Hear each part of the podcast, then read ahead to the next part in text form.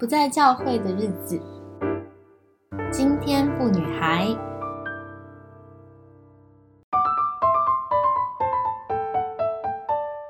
欢迎大家收听《不在教会的日子》。今天非常棒哦，因为我邀请到三位来宾，我们欢迎丸子、面包还有雨欣。大家好，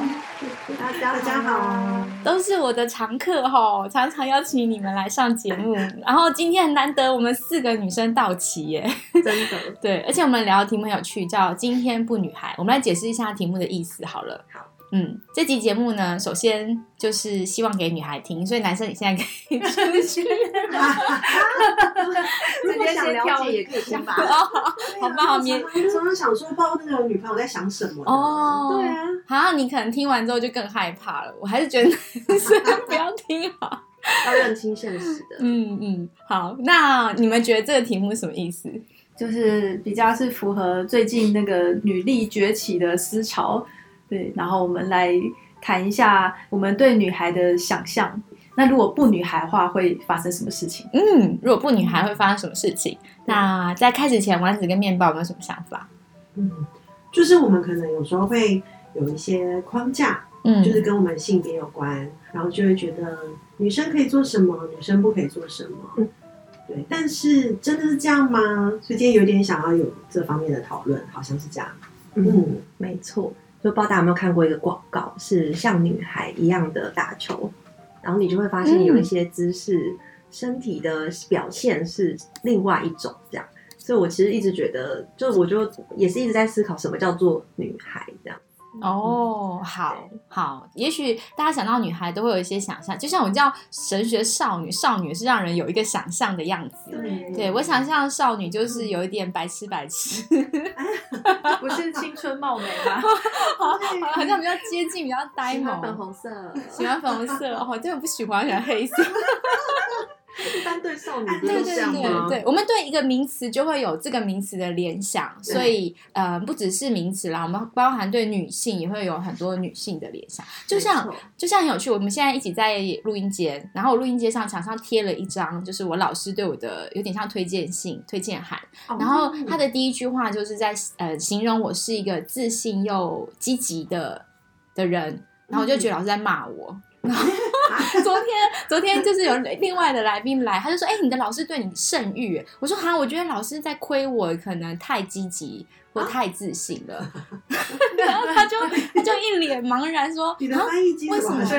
怪怪的可可可能我对于女性的想象就是不要那么自信，或不要那么积极。哦，所以他说你太 over 的感觉，这样吗对对对，但其实他可能没有觉得我 over，但我就没有收下，我收不下这句话，哦我不觉得是称赞，所以不知道不知道他会不会有这种感觉，就是平常有人称赞你什么，然后你觉得很难收下的。很难收下好像。有一种什么太热心吗？或者是嗯啊，我知道了，像很有你很有想法，我会哦有点联想到是不是我太有主见，嗯，会不会给人权威的感觉？好像举手举手，对，那个我在婚礼的时候，我自己结婚的时候，我们勉励的他就说，嗯。像雨欣就是一个非常有想法的人，你感觉在骂人？但他下一句他其实是在讲说，那个大家就说你要学习尊重你的丈夫什么的，就是对，就是说，好像那个有想法在女生身上就会是感觉像是一个 bug，所以你要去、嗯。你要去解决，但如果强势的，对，但我们不会说哦，这个男生这弟兄好有想法哦，对啊，怎么会说哎，当他的对象好可怜哦？对 对对，不会，对。面包直接真怒。没有，因为表情很厌世。所以那个有想法就勾起了我的那个，对，有人这样称赞过我呢。我的天哪，我们这之前没有套好的。对啊，会觉得女生好像呃有太有想法，会让周遭人很困扰。对啊我觉得会有这种压力好。像女生不应该有这么多意见，要能够比较顺服，嗯和气一点这样。所以我们很多女生都会隐藏实力，在一定年龄之前，就是 怕怕 太聪明，找不到那被个。对对，找不到伴侣啊，或是引发可能同学不喜欢自己啊，所以就是有意见、哦有想法就要压抑一点点。你们没有这种感觉吗？我不一样哎、我就会觉得，如果你要追我，那我就让你看我最真实的样子。如果你吃得下，那我才有办法跟你在一起啊。哦，你就最强给他看。那我那个不演的，就是在交往的事情，我会把我最坏的一面给他看。哇塞，这也是一种哎，对啊，就会知道是真爱了。真爱，对啊，真爱如果他真的熬得过，那我才要跟你真的结婚啊。对啊，不然我以后要跟你演一辈子，我很累。好有画神面哦，少女肌笑到不行。笑到没有办法讲。非常非常有画面。对，哎，但我觉得你好猛哦，你你愿意做这样的尝试，哎，因为我们不敢，是因为比如说我们怕会失去对方，我们怕破坏关系之后，那他不喜欢我怎么办？再去找别人啊！我的心我的世界又不是只有他一个人可以选，又不是全世界男人都死光了。因为我们这边有一个最强女力就在这边，面包得死，那男人有很多啊。的确也是。嗯，我自己也是偏向这种哎、就是谈恋爱的时候应该要把那个很糟糕的那一面，可能很机车啊，然后挑剔啊什么展现出来。嗯对我也会觉得这样比最后大家发现你的真面目，然后对你失望来的好。对啊，所以两位都是从头演到尾嘛。有也是会有不要康的时候啊，就是当你真的情绪来了，你就那个最真实的一面还是会展现出来，哦，那时候怎么办？怎么善后？可能会先大吵一架嘛，对不对？。嗯，哦，我觉得我这个可能跟人生这么长，慢慢走会有一些不一样。这样早期就会觉得说，你应该要让我啊，公主不都是会得到王子的照顾这样子？嗯对，所以就会带着一种泡泡式的想象，嗯说对方应该要，嗯、就是跟我示好，然后就事情就解决了这样。可是后来慢慢的就会从这些吵架的经验，或者是关系破裂，或者是不舒服的经验中，更多了解自己到底在想什么。嗯对就后来就发现，如果我能够多一点对自己的觉察，对自己的认识，好像事实上到底关系怎么样，也不一定是今天我是女生就应该怎么样这件事情而已，这样子。那雨欣呢？我觉得我身上应该就一直都有那个就是符合华人文化认定的好的女性特质的特色在我的身上，那也是我的个性这样的。嗯对，所以我发现他也他不需要演，但是我觉得对我来讲的冲突就是，就是说你自己要怎么去接受这个女性的特质这件事情。就嗯我其实我也会很害怕，过就是在小时候啦，我其实就会很害怕我成功，因为成功你就会太太出来，就是太光芒，别人就注意到你，对，大家都注意到我了，然后那这样子好吗？这样子，所以我其实是一方面怕自己成功，但是又怕自己不成功。我一方面又觉得说，女性她应该是要独立啊、自主，可是嗯我又没有办法在这个框架之下，我就没有办法去看我自己身上的女性特质。是对，那我糟糕，我就是很温柔，怎么办？对，嗯就是对，然后温柔对我来讲，可能有时候就会变成是。好像是比较负面的东西，可是它在我的身上，反正我就觉得这些东西，包括社会文化或者你自我价值，它就会，我就在成长过程当中，对我来讲，它就会呈现一种混乱的状态。我又喜欢我自己像女生，但我又很讨厌自己像女生，就是这种矛盾的心情。所以我是在我几乎在出社会之前，我就完全没有化妆，就是那种呃早上。早上洗了脸就可以出门的那一种，然后完全不打扮、不化妆或者什么什么，完全就因为你就会很排斥自己身上有女性的特质。可是我事实上我又有，所以我就觉得这个是一个呃，在早期的时候比较混乱的状况。嗯，对其实好像都是从生活小细节可以看出我们的拉扯。比方说，很多女生会觉得剪短头发嗯对她而言就是困难，因为她觉得女性形象就应该是长头发，所以可能终身也没有剪过短头发。对，然后都到欧巴桑年纪的时候 就可以接受，就是头发开始掉，就是就是那疑问，你们这些打扮，嗯或者是对头发的这个决定，是身边的人会一直告诉你们吗？我觉得我是哎、就是一方面可能从小对于漂亮女性的样貌，我就会觉得是长发的，好是瘦的。然后如果想要尝试剪短头发，问身边的意见，大家就会说、啊不要啦，就是长头发还是好看。或是可能男朋友就会说我喜欢你长头发，我不喜欢短头发，所以就会让我觉得好像不能选择短头发。然后就会让我很佩服。很多时候，因为我是读女校的，嗯所以我在中学的时候就看到很多女生，我们班上有一半是短发，一半是长发，嗯我就很好奇，这些女孩子选择剪短头发，在那么小的年纪，她们是怎么突破这个性别框架的？还是她们根本没有所谓这种女生就一定要怎么样的框架？嗯，是哎，我比较没有这个困扰哎，因为我们以前都是要剪短头发，被规定哦被规定的。然后还有我妈妈，年代不同，我 不小心透露出来。嗯还有就是我妈妈好像为了觉得说整理方便吧，她就直接把我头发剪掉了，然后我就很哦，难过。就你的头发不能自己决定，对，所以我小时候到大学之前都是短发，就是到那个什么耳朵以下一点点而已。哦。到高哦，中还这样被规定，对我那那时候是有发镜的，哇，对，嗯，对，我们的年代是有发型，不是不是我的意思是，我的意思是生活经验不太一样，被妈妈妈妈跟学校。对，但是我对女生要什么样子，还是会有想象嘛。那时候我觉得对我来讲是从卡通，啊，对，卡通里面就是女孩子就很浪漫，嗯，头发就卷卷漂漂亮亮的，什么小甜点吗？在风中飘这样子在，风飘，对阿尔对对卑斯山之类的之类的，哦，嗯好这，跟政治也蛮有关系的耶。有一点对啊，因为因为我我的我的年代也是没有法镜，就是嗯就都已经松绑，所以就会觉得这个东西就是我高兴就可以拿样这样。嗯，好难想象哦。对啊，就是我们都是有就规定就耳下哦哦哦，三公分之类的，我觉得我们女生很多经验是经验到说，女孩你的身体不是你的身体，你是被社会决定的。然后我们会在老基督徒下午茶有一集是特别谈女性身体意向的，所以欢迎大家也可以移驾到那边去听。好，然后然后也宣传一下哦，我们在鱼肚人生呢，我们也有一集谈四个女生，我们来谈我们人生的失败经验。对女性对对失败的感觉跟男性感不一样，因为男性更被要求一定要成功。嗯那是对女性来说，那种很挫败感的经验，我们内在燃烧的是什么？对，也欢迎大家到鱼肚人生去聆听一下。嗯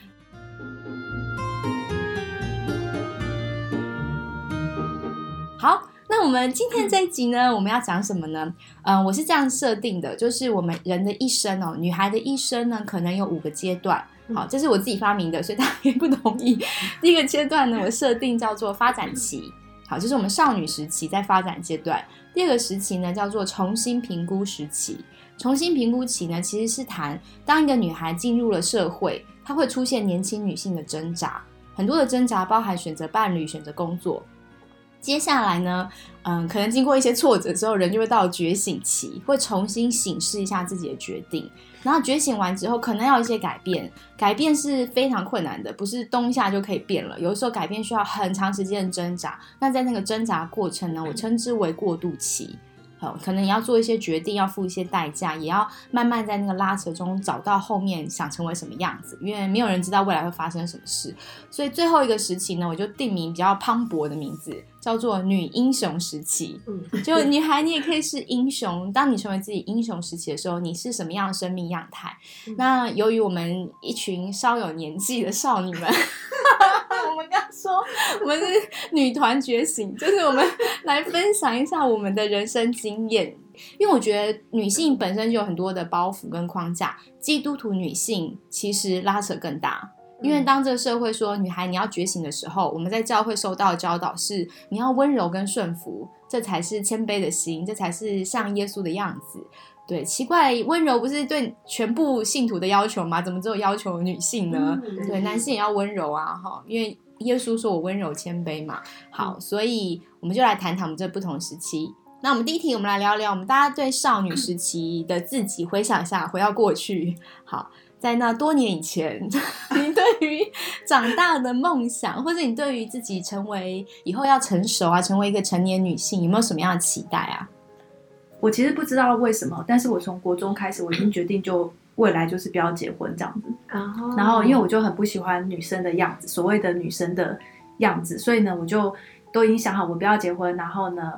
就是要过一个非常 man 的人，然后就是也不要，就也我也不要化妆，然后我我甚至到大学毕业的那一天，我才我才第一次穿裙子这样子。哇，嗯，跟现还是在差超多的。还是第二次之类，就是说我我的大学的团契，他们认识我，大概就都会觉得我比较像是小男生，虽然我是长头发啦，对，就是说，因为我就会很去抗拒那个很女性的东西，对，所以因为我我其实国中就这样想的，然后因为我就觉得所谓贤妻良母这种样子，对我来讲是一个负面的形象，嗯。因为因为好像大家都要你像这个样子，但我觉得这个样子是我不知道为什么我就是很排斥，嗯，对，然后你觉得他们很辛苦吗？贤妻良母，对，就是很辛苦，然后然后好像你你被称赞就不是你自己的能力，而是你的做家事的那叫什么技术哦，之类你的付出很多。对，你要对你就是说，大家会称赞一个女生，并不是说哦你好你好成功哦，你建立了一个一个事业，这样不是这样，嗯而是嗯哦你好成功，你把你的老公小孩管得好好哦，你看小孩这么优秀，然后老公这么成有成就这样子，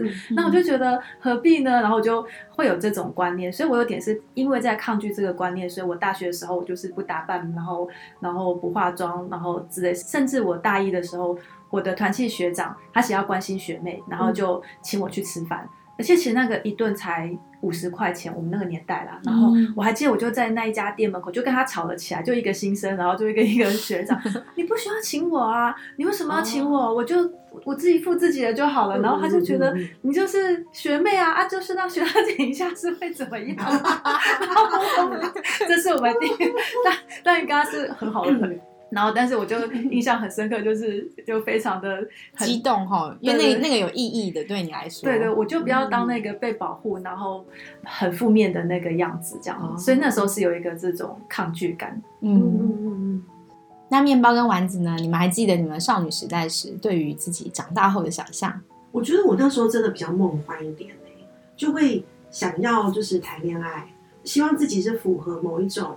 样子，然后我会欣赏那些很漂亮的女生，然后尤其她又很聪明的话，我就觉得哇，好美哦，我好希望我也可以这样。但是因为我外形不是这种类型的，所以我后来就发展另外一种有点像是人际关系，我就会有一些好朋友，就是我蛮重视群体的，然后好像这样子我就会觉得比较满足快乐。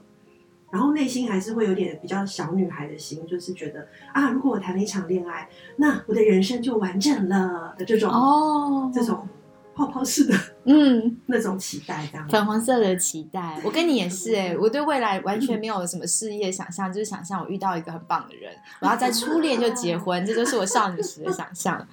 对，嗯，我小时候在梦想上面，我好像想的比较跟一般人比较跳脱现实框架、欸。比如说，因为我小时候就喜欢那种什么木乃伊啊，然后外星人啊，这种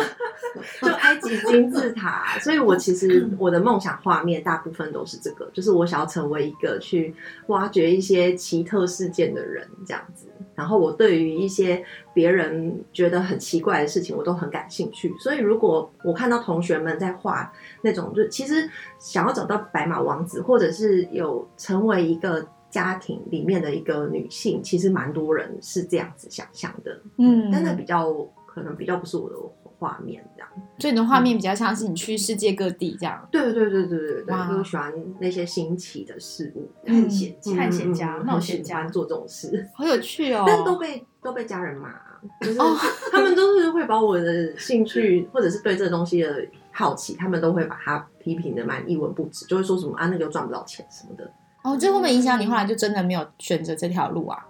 对，的确会，我觉得可能他们讲，我会开始在想说，那我到底还可以找到什么路，就是可以试试看别的这样。嗯，对对对，嗯。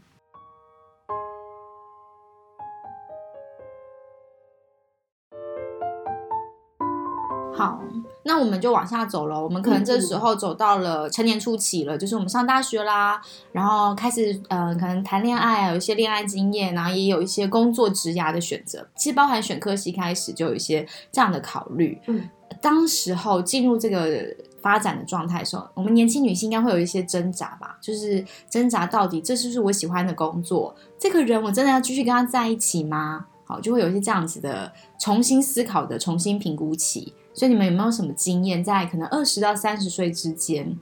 这个时期的一些考虑？我觉得我好像在二十八岁以前都蛮快乐的耶，就是会觉得我就是我，然后我就是那个年轻时候的女性，好像感觉起来那个时间点是最好的。嗯，二十八岁发生什么事？二十八岁前都都都是这种感觉，嗯，就是会觉得好像那个时候是一种，就是你的外貌状态，或者是你自己觉得你可以有一些能力，工作能力，嗯你是可以独立的。我觉得那个时候好像都是这样感受。但是开始进到要三十岁的时候，就开始发现身边的人开始谈一些很现实的东西，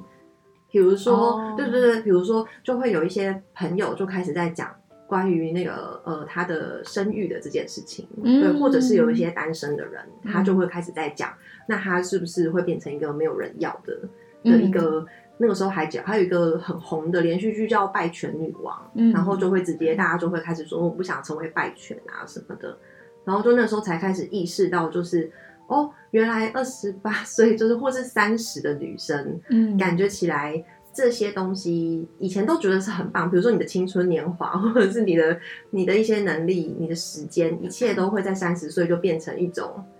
它瞬间就变得是很多的压力，这样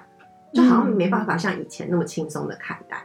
嗯，你这样可以不用嗯想一些重要人生问题，时间还没有到。对对对对对，嗯对所以所以真的是不知道为什么，就是在那个时候就突然间觉得，哦，那个时候压力好大。就是其实二十八岁不是那一年发生什么事，而是那一年意识到自己接近三十岁，好像到一个新阶段这样。对，而且以前自己都是觉得我我本来就不太在意这种什么年纪这种事情。嗯，对，因为我都觉得还好啊，因为如果要论什么生理医学，我都其实我都可以有办法跟别人回应这样。但是我才透过身边人才知道，哦，原来这个压力是这么大的。嗯因为我觉得这段时间是我们开始进入职场嘛，对不对？嗯然后我后来就发现说，哎，我进入职场之后，哎，其实我的事业心蛮重的耶。嗯，就是其实我会很希望把事情做好，甚至也会开始一些不同的想法，希望可以有呃，比如说以前做过的，然后接下来那是不是还可以有一些创新，然后或者是一些不同的人做连接，促成一些呃不同的企划这样子。然后我我觉得这段时间我就还蛮冲的，就对我来说，工作其实是一件很重要很重要的事情。嗯那这这跟我以前对我自己的认识就有点不一样。我以前会觉得说我很重视人呐、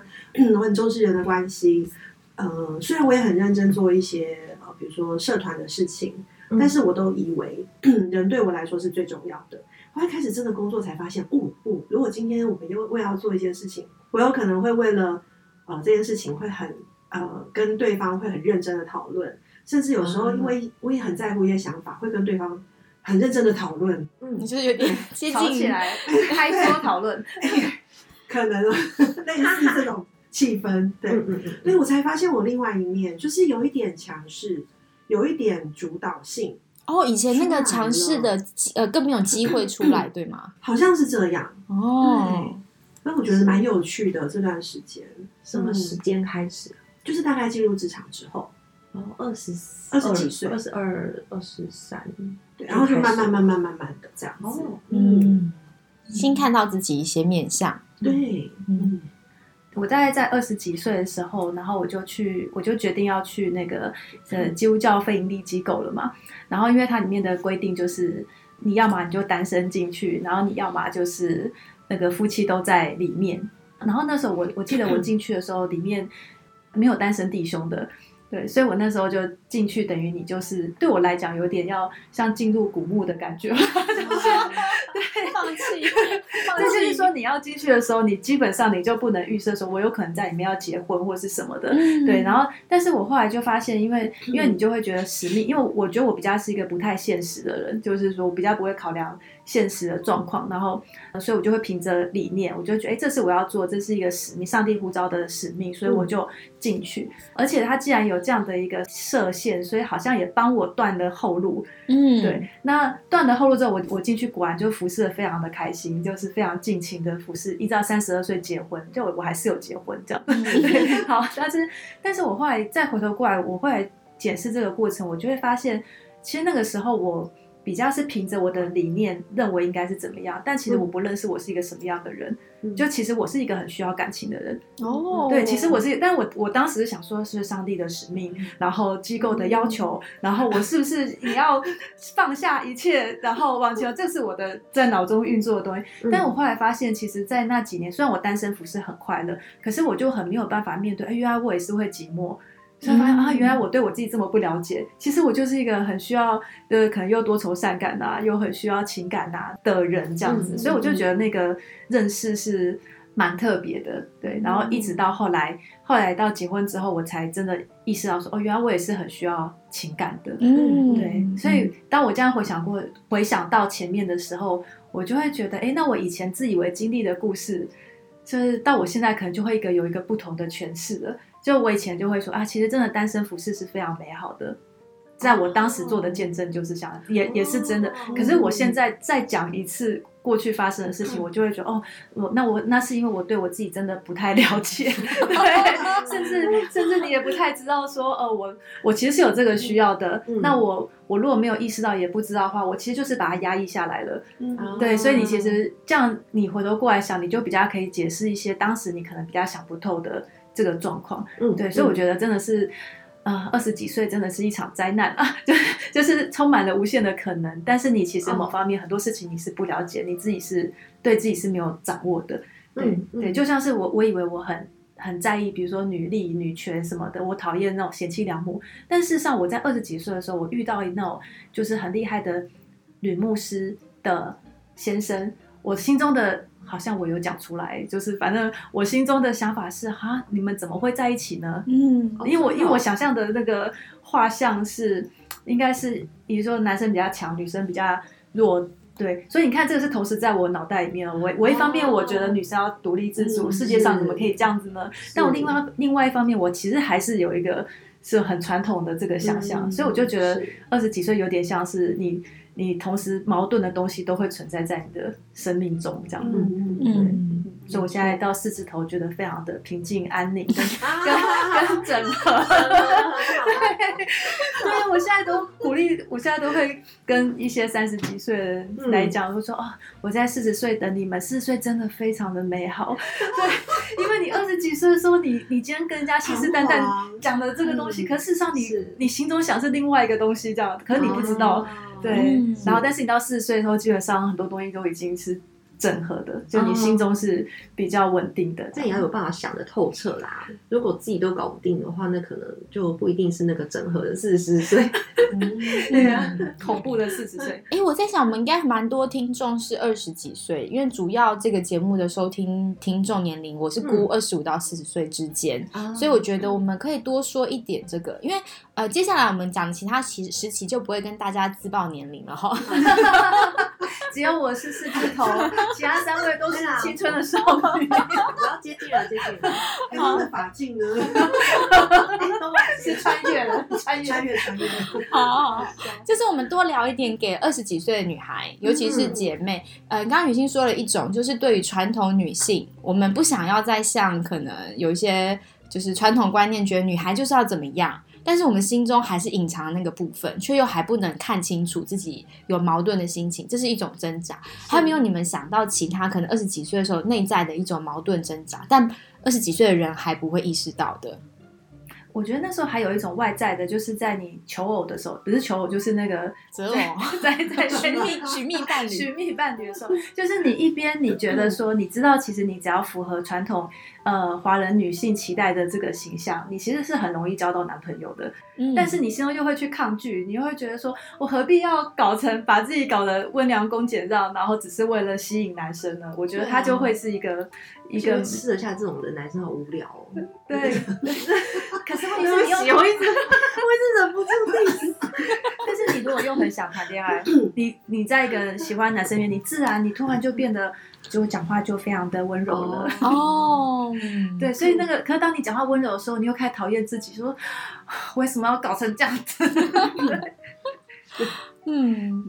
我我自己觉得我二十几岁最大的拉扯，可能是对于爱情的想象。比方说我，我以为爱情就是很单纯啊，从一而终啊。你爱上一个人，不管多苦，靠着耶稣的爱，你们俩就可以胜过。或是呃，人家都会说，爱情走到后面会好像冷淡，不会的，我一定要保持我一生充满了浪漫和热恋的那种感觉，就有非常多的幻想，然后就被现实打脸。没有啊，冷淡是我哎、然后发现哎、我冷淡了，但是我不知道怎么办。嗯，对，就原来有好多我以为我可以好像嗯胜过的一些事情，我根本自己胜不过，而且也不知所措。对我觉得常常是在那个拉扯当中，我才发现原来我不知道我自己是谁。而且我还有发现一个很有趣的点是，我其实从很年轻的时候就会用文字书写，就是宣泄情绪。我二十几岁写的东西都是有点类似类似诗跟文，就那种混杂的文体，就我看不懂我在写什么。你说现在看看不懂吗？嗯，我觉得那时候也不是那么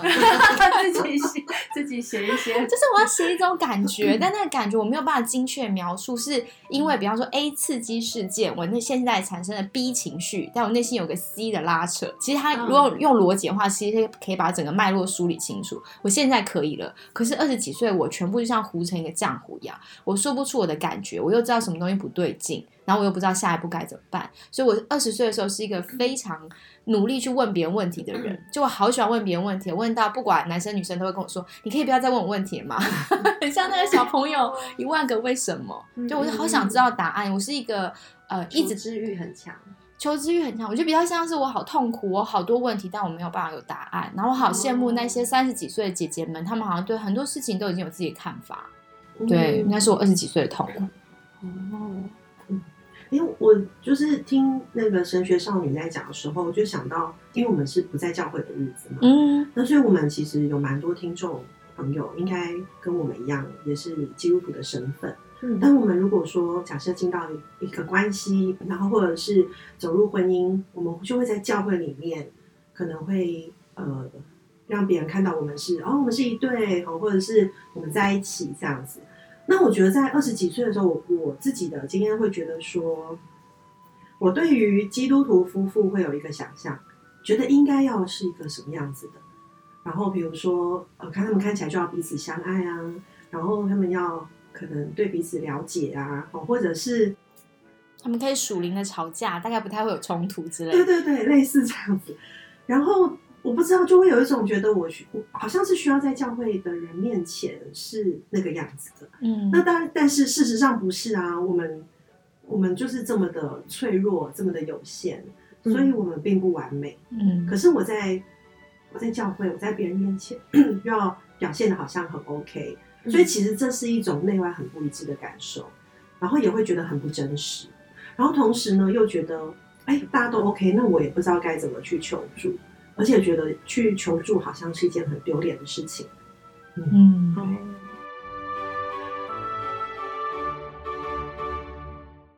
你刚才讲的过程，我突然间意识到，为什么我不太会有那种，就是那个到底是要提醒什么，我讲不太出来。我觉得好像有可能是因为我的大学其实有一半以上的时间都不是基督徒。